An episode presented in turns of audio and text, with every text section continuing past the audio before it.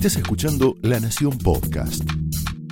A continuación, Willy Cohen analiza la actualidad nacional, el rumbo de la economía y el futuro del país en Somos Nosotros. Bienvenidos a Somos Nosotros. Estamos aquí en vivo hasta las 11 de la noche. En una Argentina donde se están dando algunos fenómenos interesantes, sobre todo uno, hay un fenómeno muy curioso en, este momento, que si, que si nos lo hubieran contado por ahí hace un mes o hace dos meses, nos hubiéramos matado de risa, pero resulta que en el, en el mes de mayo, que es el que termina ahora el próximo viernes, la moneda más estable del mundo fue el peso argentino. Incluso comparando, por ejemplo, qué pasó eh, en eh, el peso contra el dólar, comparándolo con lo que pasó contra el real, lo que le pasó a los brasileños con el real, o el peso chileno o el peso colombiano. Um, lo concreto es que el peso argentino fue la moneda más estable, la que, la que tuvo más previsibilidad. Claro, si la medimos contra lo que pasó desde principio de año, ahí las cosas no son iguales y por supuesto mirando el año pasado. Pero la realidad es que el dólar se planchó en 45, 46 pesos.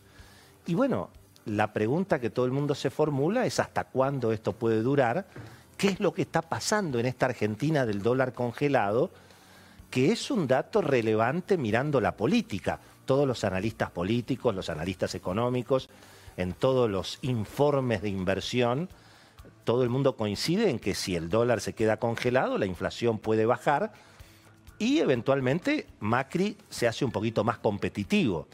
No es que vaya a ganar seguro si el dólar se queda quieto, pero si el dólar no se queda quieto, es muy difícil que gane. Y bueno, eh, la realidad, insisto, es que hace un mes que el dólar está planchado. Hay muchas cosas que más o menos ya se sabían. No estaba claro que íbamos a tener cinco semanas consecutivas de, dólar quieto. Pero bueno, estaba claro que estaban los dólares, del, digamos, la ametralladora del Fondo Monetario, el Banco Central, con los dólares del Fondo Monetario amenazando al mercado. Nunca se necesitó usar esas reservas. Em, y al mismo tiempo hay algunas noticias de la política, el tema del momento, donde ha habido algunas interpretaciones eh, optimistas, algunas expresiones de deseo. Eh, para, para muchos hombres del mundo económico, del mundo empresario, el solo hecho de que Cristina no sea la candidata presidenta ya es para festejar. O que Axel Kisilov no vaya a ser el próximo ministro de Economía si efectivamente va a la provincia de Buenos Aires y eventualmente gana la, gobernación. No, parece muy moderado de todas maneras, eh, o muy moderada la fórmula en la provincia de Buenos Aires de Kisilov y, Magario, ¿no? En términos por lo menos económicos, eh, yo diría que lo que representa Axel Kisilov es un poquito más peligroso que lo que representa Lázaro Báez, ¿no? Más allá de, lo que se trata, mirando, por supuesto, las expectativas, no en términos personales, ¿no? Parece muy moderado. Pero eh, la realidad es que, bueno, la cosa se está polarizando.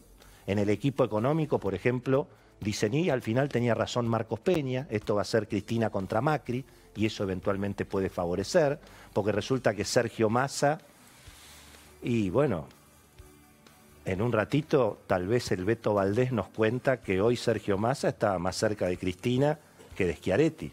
Está más cerca de abandonar Alternativa Federal. Ya vamos a tener mucha información hoy sobre todo eso. Pero bueno, parecería que tampoco fragua mucho lo de Roberto Labaña, que le podía sacar votos a Macri. Así que hay algunas expectativas optimistas. Ahora, apareció un dato mucho más contundente que los dólares del Fondo Monetario o la supuesta, digamos, expectativa favorable porque, bueno, en lugar de Cristina va a ser Alberto. Y es algo que tampoco es una novedad en la Argentina, la historia de siempre, la bendita cosecha agropecuaria, que todo el mundo sabía que estaba, pero ahora es un hecho real. Y se ha combinado en, estos, en estas últimas semanas una situación de una producción récord agropecuaria en la Argentina, con rindes excepcionales, sobre todo en soja, en maíz, y una explosión de los precios internacionales por una situación climática en Estados Unidos. Ha habido lluvias en exceso, ha habido inundaciones. Los especialistas dicen que ya tendría que estar terminada la siembra en Estados Unidos y ni siquiera empezó. Entonces los precios subieron fuertemente y bueno, los productores, los exportadores, quienes además están en, en el mercado de cereales con fondos importantes, tienen miedo que tal vez otra vez se pudra la situación entre los chinos y los norteamericanos y la soja se caiga abajo de los 300 dólares. Y encima las tasas de interés aquí en Argentina en pesos son mortales. El que no vende dólares tiene que ir a buscar pesos y todo el sector agropecuario también necesita pagar deudas. Entonces hemos visto en estas últimas semanas que es que se aceleró bastante la liquidación de dólares y eso estaría explicando también este fenómeno del dólar congelado en mayo, a los que obviamente el presidente Macri y el equipo económico le están prendiendo una vela. Ahora, claro, esta situación, digamos, de una Argentina rural un poquito más entusiasmada también genera algún optimismo de un sector económico que evidentemente cree que lo mejor es que Macri sea reelecto.